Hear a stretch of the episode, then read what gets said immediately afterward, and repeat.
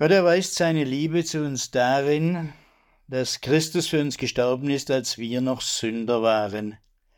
Römer 5, Vers 8. Dieser Wochenspruch gehört zum Sonntag Reminiscere, Gedenke. Ein Wort aus Psalm 25. Gedenke, Herr, an deine Barmherzigkeit. Es geht also um das Gedenken Gottes. Und dieses Gedenken Gottes hat etwas mit seiner Liebe zu tun. Die Liebe steht da in der Mitte. Gottes Agape, die uns Menschen gilt, seine voraussetzungslose und abgrundtiefe Liebe. Und sie gilt uns als Sünder. Das ist beachtlich. Kein Hauch von diesem sei lieb, dann wirst du belohnt. Natürlich auch umgekehrt nicht. Sei nicht lieb, dann wirst du belohnt. Nein, Gottes Liebe gilt ganz unabhängig von unserem eigenen Liebsein oder um es mit Paulus zu sagen, ohne alle unsere Verdienste. Nicht, weil wir es uns verdient hätten, sondern weil Gott es eben genau so will. Das gilt uns und das gilt allen Menschen. Diese göttliche Agape ist das Thema der Passionszeit, dass Gott seiner Barmherzigkeit gedenkt und sie uns in Jesus Christus zeigt und erweist.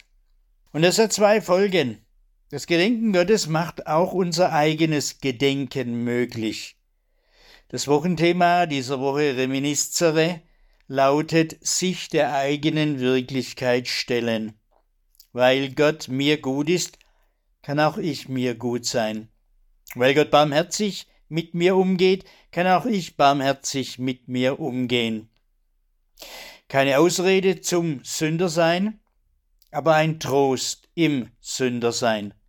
Gott sagt Ja zu meiner Wirklichkeit, ich darf das auch.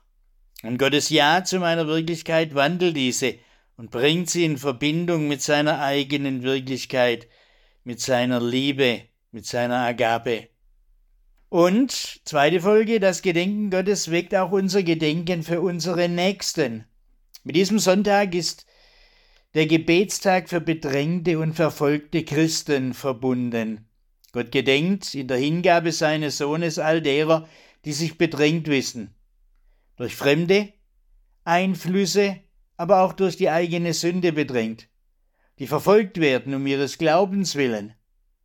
So wollen wir besonders in dieser Woche an unsere Geschwister im Glauben in der Ukraine, in Russland, in Israel, im Gazastreifen, im Kongo und wo auch immer gedenken. Wir wollen für sie beten und sie segnen, und wir wollen nicht nachlassen, an Gottes Barmherzigkeit zu appellieren. Gott erweist seine Liebe zu uns darin, dass Christus für uns gestorben ist, als wir noch Sünder waren. Auch heute Morgen gilt das bei unserem Kommunitätsabendmahl. Deshalb sind wir von Jesus Christus selbst eingeladen an seinen Tisch der Versöhnung, den Tisch der Liebe und der Barmherzigkeit.